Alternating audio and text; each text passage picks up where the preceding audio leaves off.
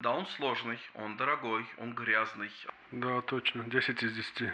Да, я тогда в школе учился. Ay, ay Cema, bu kilo ki var, bu çok qəliz məsələdir. Həm qəlizdir, həm də ki vacib. Ay, bu toydur, burada neynəmək lazım? Oynama. Oynamaq lazımdır. Ha ne ter oynuyor he? Ses oyanla gelir. Çalgıçılar da burada. Ay, nə tapot var ha bunun. Buradan eşit, buradan da oyna da.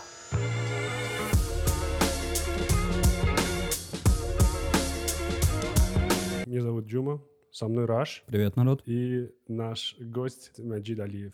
Маджид, спасибо, что ты с нами. А Мы давно хотели с тобой поговорить. Э, Я тебя знаю давно, заочно. Ты один из наших самых, можно сказать, таких именитых фотографов, который на пике своей славы переехал в Америку, в Нью-Йорк. Ты был э, свидетелем и активным участником расцвета фотографов, фотографии, искусства фотографии, профессиональной э, фотографии в Азербайджане. А, и я как вижу, как э, слышал, ты довольно-таки успешно устроился нашел себя и в Нью-Йорке. Как тебе там живется? Скучаешь, не скучаешь? Американец ты уже или нет? Как ты интегрировался? Ну, сказать, что расцвет фотографий в Азербайджане неправильно говорить, потому что расцвет фотографий в Азербайджане был еще в начале, даже не начале прошлого века, а конец 19 века, когда у нас уже, в принципе, к нам приезжали заинтересованные европейские мировые фотографы во время нефтяного бума. И тогда уже, я думаю, что, в принципе, интерес начал проявляться и как бы у местных,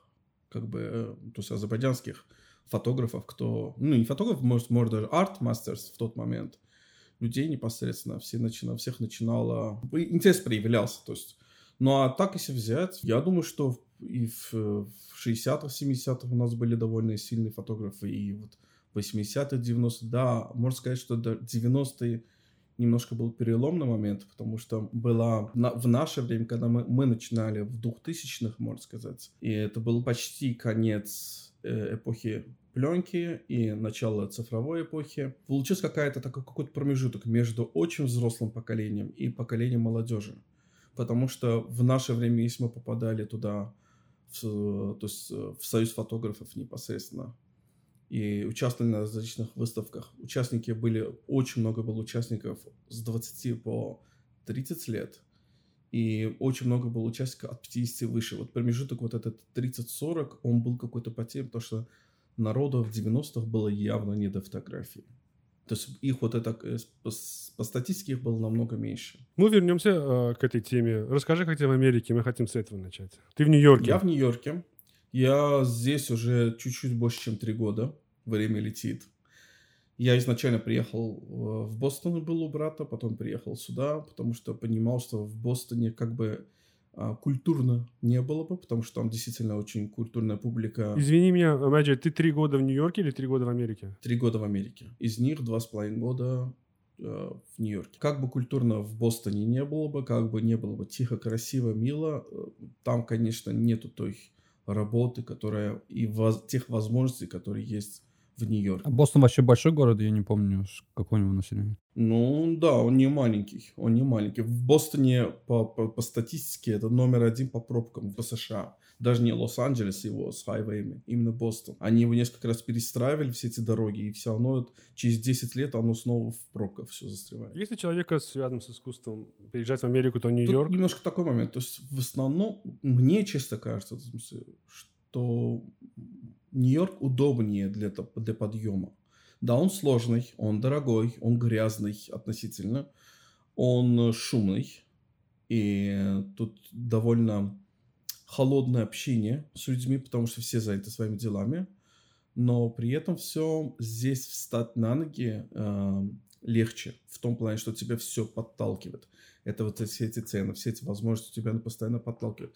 То есть, если ты здесь не смог подняться, то, сори, да, то есть, э, ищи в другом месте. Если тоже нигде не смог подняться, меняй свою профессию. А как ты поднимался, будучи фотографом? Там, расскажи. Ну, ни для кого не секрет, что первые месяцы, пока я еще становился на ноги, рассылал, где все возможные документы, я ходил э, на всякие метапы, знакомился с людьми. В общем, первое время я, как бы, для меня не было стыдно, у меня был свой резерв денег, но при этом все я прекрасно понимал, что мне нужно будет, нужна будет подработка. Я устроился работать в Moving. Moving – это перевозка квартир, то есть упаковка, перевозка и все остальное. Для меня, конечно, некоторые мои друзья, когда узнали об этом, начали на мной прикалываться, что, чувак, в смысле, ты переехал в США, чтобы, будучи в, в, в топ-слоях в Азербайджане, в самых лучших местах, там на самых лучших тусовках, и вдруг тут таскаешь коробки США, тебе это нужно было? Я говорю, это окей, и абсолютно для меня не было, во-первых, я знакомился с людьми, это не стоит на кухне мыть посуду, даже это, в принципе, тоже окей. Во-первых, это другая работа, я постоянно был в движении, и мне интересно было люди, сами как люди живут, общаться с людьми. Реально очень часто встречал таких интересных людей. Скажем, одна из квартир, вернее, домов, где я был, дом Том, Томми Хилфигера. Я с ними, с семьей познакомился, я потом узнал, что эти люди Том Хилфигер и все остальные. Я был в шоке. То есть, насколько простые люди. И потом потихоньку начало пробиваться те старые контракты, с кем я потом заключил, и они мне обещали, что скоро, скоро, скоро, и вот пошло-поехало. Первое время а, было в основном съемка а, из 3D-сканирования квартир, недвижимости, скажем так, и параллельно начали пробиваться какие-то другие темы. 3D панорама? Это не просто панорама. Это С лидарчиком? Лидар современный, до лидара лазерное этот, сканирование. То есть это такой девайс, это, ну, там тройное как бы камера и также еще с, сканер, 3D-сканер пространства. То есть мы получаем пошаговое пространство 3D. Ты можешь его крутить, вертеть. В принципе, то, что мы видим на Google Street View, но при этом мы делаем, э, сканируя квартиру, закрытое пространство, мы получаем его как кукольный домик. Ты рассказал, ты это делал, а сейчас ты чем занимаешься в основном? А, значит, со временем потихоньку-потихоньку начал расширять свою сферу деятельности и потихоньку отходить от real estate и возвращаться к тому, чем я занимался. То есть это репортаж, я начал снимать э, различные мероприятия крупные, то есть фестивали, э, музыкальные были, были спортивные некоторые мероприятия, э, в основном корпоративный сектор. Я от частного уже в Баку отказался. Частникам сложнее работать, чем с корпоративным сектором. Корпоративный у тебя есть... В Америке? Не только, даже в Азербайджане. Я к этому, кстати говоря, я к этому приучал многих наших корпоративных клиентов в Азербайджане, что делаем все по переписке, по имейлу. Потому что в имейле, у тебя, по имейлу ты мне пишешь техническое задание, и потом, не дай бог, какое-то будет недоразумение, у меня всегда будет на руке доказательство того, что вот, пожалуйста, техническое задание было это. Ничего право-лево у нас не было.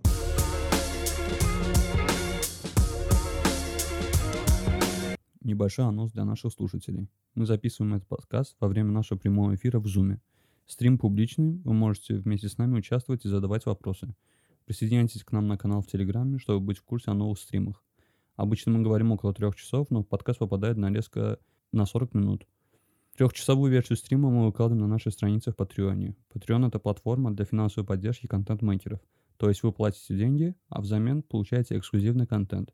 Все деньги, которые мы получаем от наших патронов, пойдут в официальный фонд поддержки вооруженных сил при Министерстве обороны. Пользуясь случаем, хочу передать привет нашим патронам. Айнура, Вегар, Турал, Руфат — вас любим.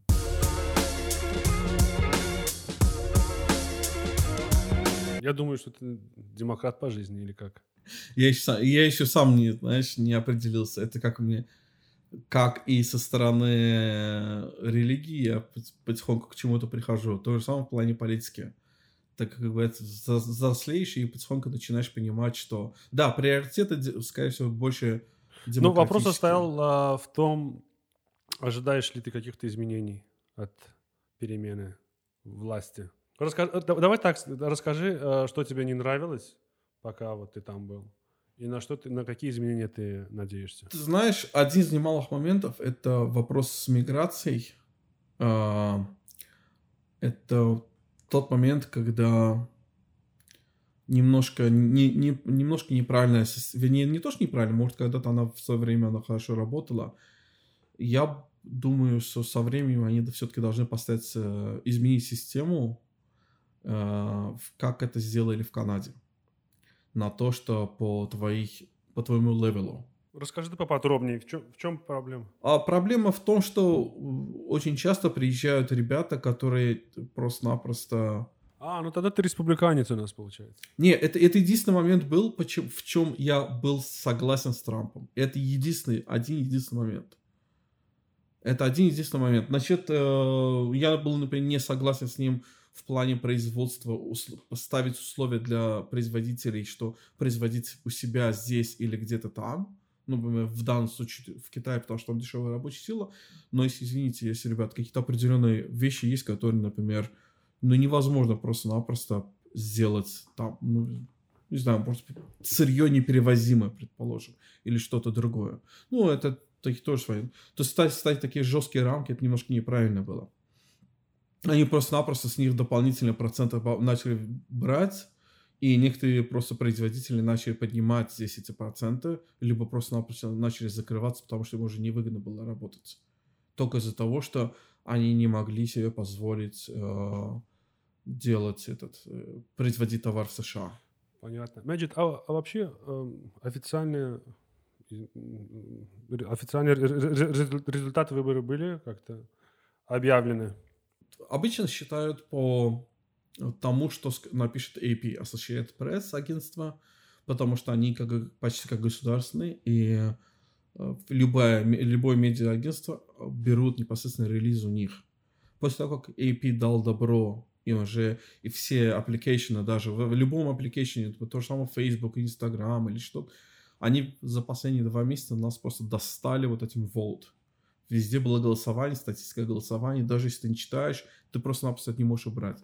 С момента вот в тот день, как в субботу объявили непосредственно ситуацию, что Байден, все, они все поменяли, уже статус Ну, поменялся. Говорят, а, к- Верховный суд будет решать, да? Это что за тема? И это еще дополнительно будут решать по каким-то определенным местам. Там. Но в все равно при этом получается, что снова же какие-то ресурсы говорят, что там, там не такое количество голосов, чтобы он даже, если он даже э, потеряет эти голоса, э, Байден, Трамп все равно не получится выйти вперед.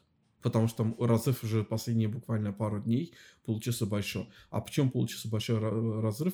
И это в основном это из-за тех почтовых э, бланков. И почтовые бланки, они... Дело в том, что ну, я думаю, что 75-80% всех почтовых бланков голосовали за Байдена, потому что они все, в основном, э, это момент разница между тем, кто был в масках и кто просто. Все сторонники, в основном сторонники Трампа, они против масок, сторонники Байдена все носят маски. И из-за этого они как бы более такие, знаешь, более правильные получается по сравнению с родительским образом жизни. Это интересный момент, кто, кто не врубился, тоже не сразу врубился. Почему? Да, и почему получилось, что такой большой резко наплыв? Потому что они вначале сидели, пересчитывали голоса тех, кто проголосовал в тот день, а потом ну, просто-напросто начали открывать все пакеты Почтовым голосованием. всеми почтовым голосованием. А если там поголовно были тем более сторонники, те, почему Трамп был против? Что это, да, что вот он не, не доверял, в принципе. Да? Ну сколько, ладно, пусть, ладно, что-то д- д- доложили, ну сколько ты доложишь? Невозможно все 100% доложить. Это тебе не Россия, это тебе не Беларусь, не Азербайджан или что-то другие страны. Тут с этим планом, конечно, тут, е- тут малейшее какое-то изменение, тут понятно, что своими ходами они могут попытаться что-то уладить вопрос, но не на стопроцентно. То есть какие-то мелочи.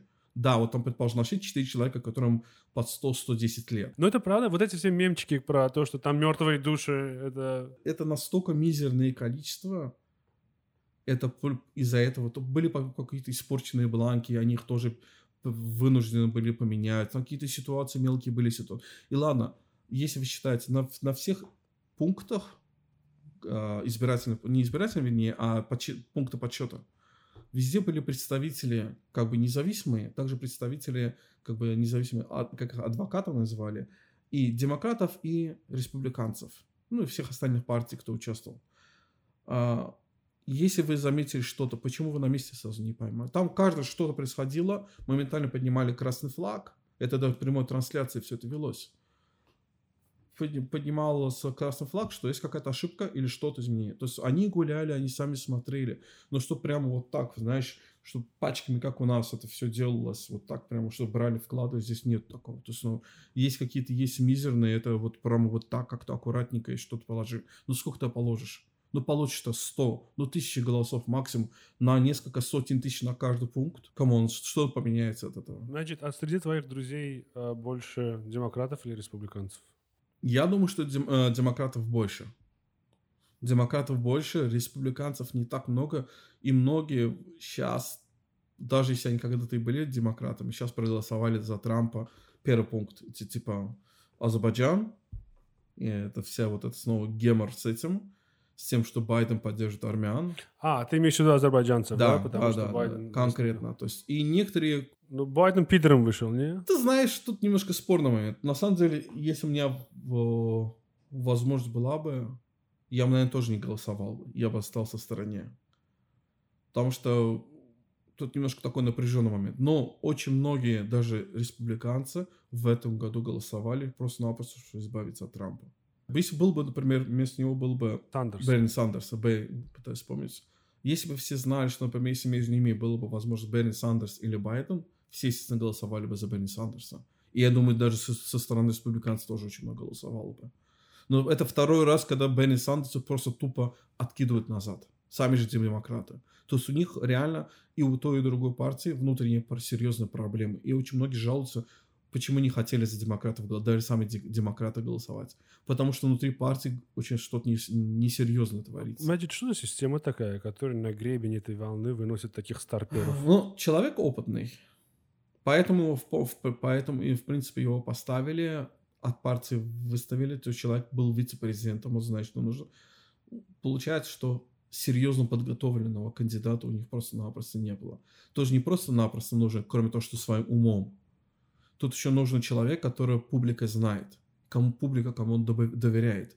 Потому что он был вице-президентом, потому что у него огромный опыт как и сенатором, как и конгрессменом, и ну, там, не знаю, да, я даже послужной список полностью его не читал, у него есть какой-то момент доверия к нему, к нему, понимаешь, как к лицу, как готовый бренду. У Трампа было просто, когда его выбирали в прошлый раз, не в этот раз, в прошлый раз, просто-напросто они хотели, многие не хотели Хиллари. А вот здесь такая несуразица получается, мол, Хиллари была госсекретарем, у нее муж был э, президентом, она сама очень опытная. Ну, здесь вот сейчас не сходится. Вот они в том-то дело, что очень многие не- недоверие было к ней, что, во-первых, она, хотя, с одной стороны, довольно опытная, пос- потому что она бывшая супруг первой леди, и она чему-то да научилась. И за, за года работы в, при партии, какие-то по определенных позициях, она чего-то, ну, не знаю, вот я, снова же, я еще не, не настолько влился какие-то нюансы в плане правительства, того, что они делают, что они что на самом деле на благо США, что не на благо США. Что конкретно вам сказать, что, ребята, да, вот прям вот все разложить по полочкам.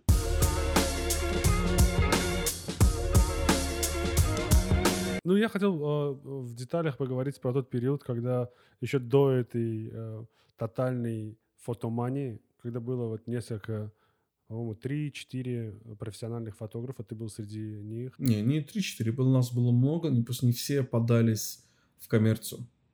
Кто-то продолжал. Например, Ситара, то мы, в принципе, почти в одно и то же время, да, пришли в... со- Ну, она чуть-чуть раньше. Она, Орхан, буквально на год, на два раньше пришли, попали в Союз, чем я. Вот я хотел вот про этот, это союз э, фотографов. Союз фотографов, да, он, э, он, в принципе, АФБ, многие знают, как АФБ, Азербайджан фотограф, фотограф Бели.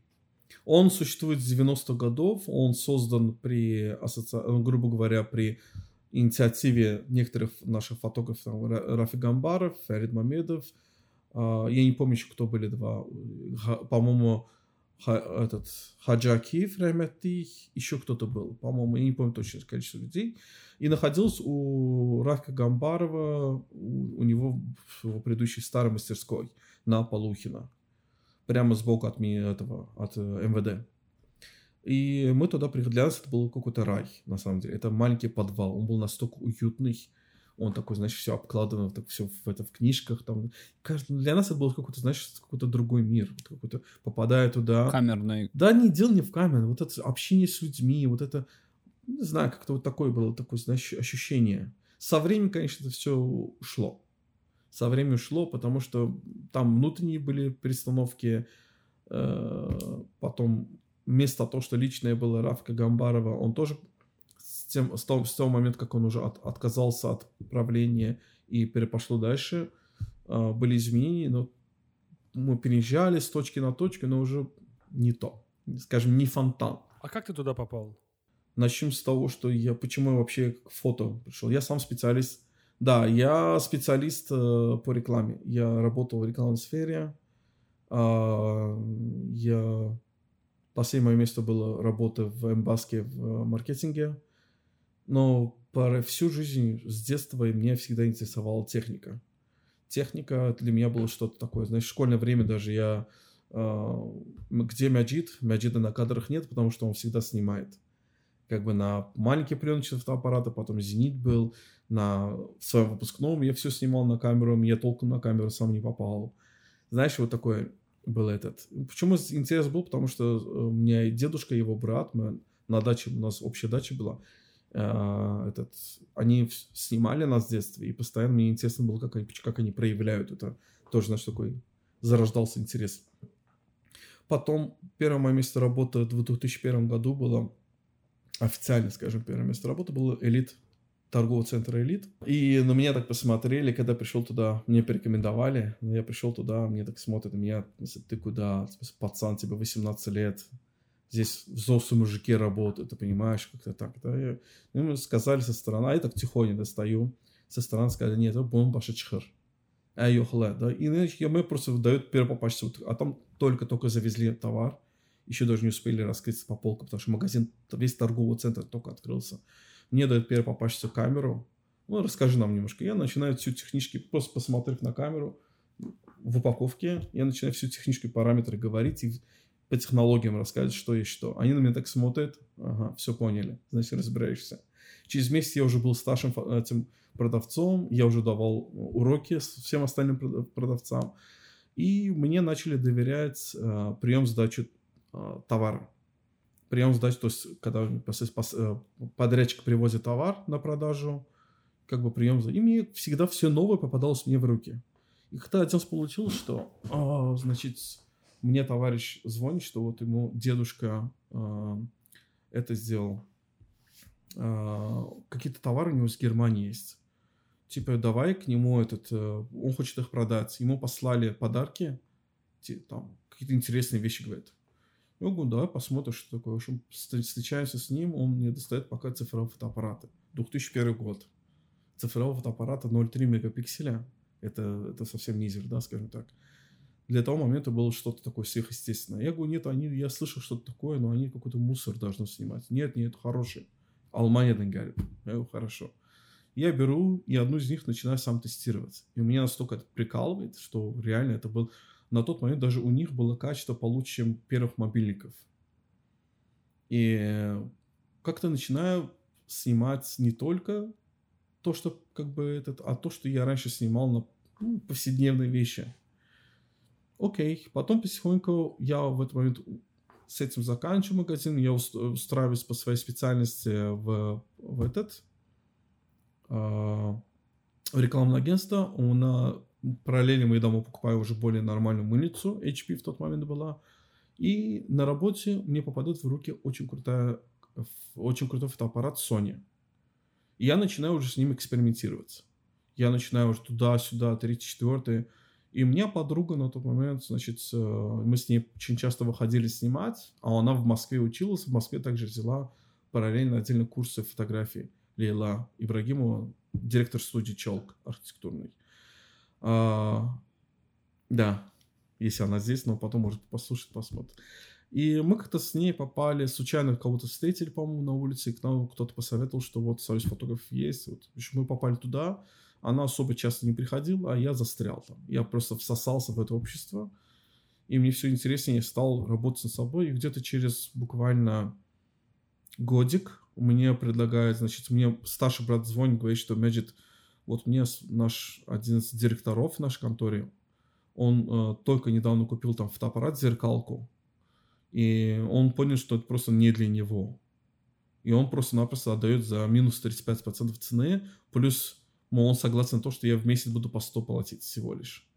То есть он стол на тот момент фотоаппарат плюс вспышка за 1750 баксов, и нам со скидкой отдавали за 1200, плюс э, я по стольнику все мог платить ежемесячно. Я, конечно, да. И вот с тех моментов, того момента мне начался как бы больше, еще больше интерес. Где-то через какой-то период я понимаю, что для какой-то спрос на коммерцию проявляется, но этим фотоаппаратом не получится нормально снимать. И на тот момент я только-только познакомился с, э, с Эмиль Агаевым, тоже один из наших довольно хороших, серьезных фотограф, фотографов. Он только вернулся обратно после 10, 10 лет в Москве жизни. Он вернулся обратно в Баку. И э, он посоветовал, что то, что у тебя камера она довольно такая игрушечная, вот давай стоит недешево, Canon 5D, давай лучше ее возьми и что-нибудь уже будем смотреть в плане работы. Больше что-то сам будешь снимать, что-то мне будь помогать, как ассистентом. Ты что, я говорю, давай. Я начал какие-то первые шаги делать в плане коммерции. Это 2017 год. Э, 17 год, сори, 2007 год. 2007 год, и первые какие-то мероприятия, первые какие-то там какие заказы. И э, свадьба, я тогда вторым фотографом на свадьбе поработал. Я сделал тогда, не помню, по 700 монат, что ли, а монаты только-только появились. Да, только, только в 2007 году, если в 2006 году они появились, по-моему, в 2007 году уже были. Я думаю, блин, я нифига себе, я в Эмбаске в месяц зарабатываю этот дня света не вижу толком, целый день на работе сижу, я 450 монат зарабатываю, а при этом весь в долгах, и при этом я с одной свадьбы могу 700 монат вытащить ассистентом. Типа, что-то интересно. Медит, вообще работа фотографа в тот момент, она была такая достаточно высокооплачиваемая, да, люди уходили. Да, потому что фотографов было очень мало кто, действительно, потому что все уважающие себя фотографы, они снимали на никто не снимал на автомате, все снималось вручную. Это кроме технического знания, не, не говорю тех технарей, которые стояли на бульваре, с заготовкой снимали. Рык, рык, все, поставил, все, на одной и той же в лоб вспышка, и все, фото снято. Я говорю о тех, кто понимал, что такое вообще диафрагма. Потому что 99% тех, кто стал на бульваре, многие даже не знают, что такое диафрагма элементарно. При соотношении, то есть, понимаешь, скорости э, затвора при ди какой диафрагме при каком свете. Э, в общем, пошла эпоха цифровой фотографии и какой-то интерес. Плюс из-за этого с первым камерой, конечно, это было очень дорого. Потихоньку, потихоньку это начало падать. Цена начала падать. Цена на, цена, цена на технику начала падать. Цена на технику, да-да-да. Цена на технику начала падать. Спрос начал проявляться более... На, они, люди начали видеть качественные фотографии, которые появлялись не на карточках, а электронные.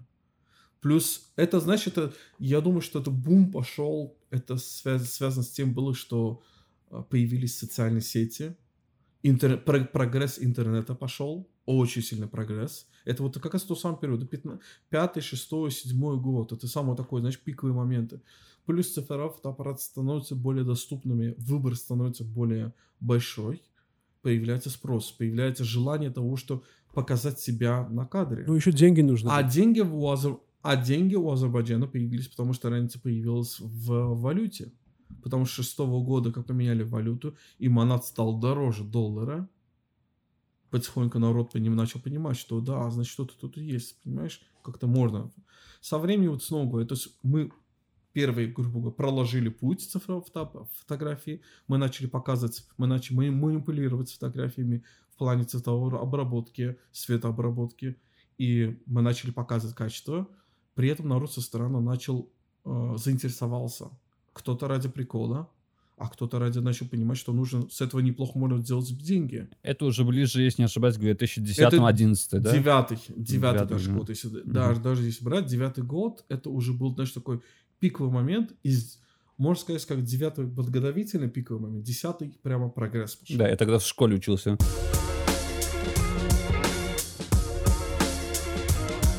понятно, сейчас есть те же самые Инстаграмы и все такое, но есть отдельный рынок, да, существуют там те же самые э, пресс-агентства продают эти фотографии друг другу, журналам, все такое. Фотография с обычного концерта, с мероприятия, сколько такая фотография стоит? Если ты работаешь на агентство, то либо, э, скорее всего, где-то агентство тебе, в зависимости от агентства, тебе платит 50-100 долларов за фото.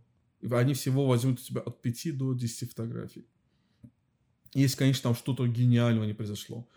Если ты э, на каком-то мероприятии, и там произошло какое-то ЧП, и что-то очень серьезное, что эта фотография у тебя, э, знаешь, как это, да, эксклюзив, который, знаешь, не, только, не уходит уже за рамки того мероприятия. То есть, например, да, вот концерт в Лас-Вегасе пару лет назад, где началась перестрелка.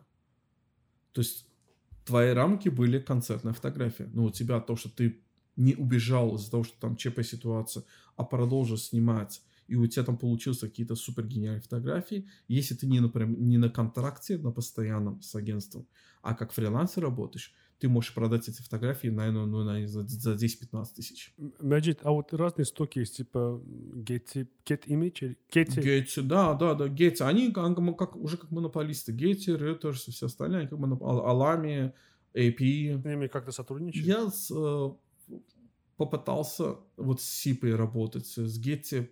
Я познакомился даже с их старшим фотографом. На самом деле это сложное дело. Ты должен полностью отречься от всех остальных фотографий и конкретно работать на это. Потому что это довольно сложно. единственное, что я попытаюсь в будущем, может быть, как Гетти, как только спортивные делать. Или тоже вот как что-то музыкальный фотограф, что-то такие крупные проекты, чтобы делать. Э, это более интересно в моем случае будет, нежели э, конкретно как новостник снимать то, что в городе бегать по точке, по точке, от точки до точки. Вот там таких много фотографий, да, вот даже на том же гете из Азербайджана какие-то люди выкладывают дофига. Ну, они, они тоже, они, понимаешь, а то, что со, со стороны Азербайджана им не дали возможность э, своего фотографа послать, а всего были доступ, доступны только азербайджанцы, поэтому они э, с Азизом уже, в принципе, работали до этого по другим каким-то мелким проектам, поэтому они уже Азизу сказали, что давай уже, что возможно, снимать. А была бы возможность, они, естественно, послали бы своего опытного чувака, который стрингер, который работает непосредственно в военных условиях. Это, это страшная работа. Вот все, э, кстати, хаят этого Рыжика Пегова и его оператора, в смысле, что он такой, да, гнида, там, не знаешь, но на самом деле присутствовать вот так при пулях и ему, и его оператору, это, это сложное дело, это очень сложное дело. Да, что он говорил на камере, это другое дело. Не, он все равно пидор, но, плане... но то, что как Гонза журналистика... Это, это, это, это, об этом не говорит. Это он конкретно, в данной ситуации, он конкретно э, журналист, ну, и не просто э, журналист. Именно не. Если говорить то, что вот у него прям идет название Варгонза, это прям именно Гонза журналист. Кто не читал Ромовый дневник, очень советую прочитать. Это и есть вот э, Гонза авторство, так скажем, который описывает все абсолютно. А вот у него именно, да, Гонза такая журналистка, такая брутальная. У него это хорошо получилось, да. Но он все равно пидор, я от этого не отказываюсь. Да, точно. 10 из 10.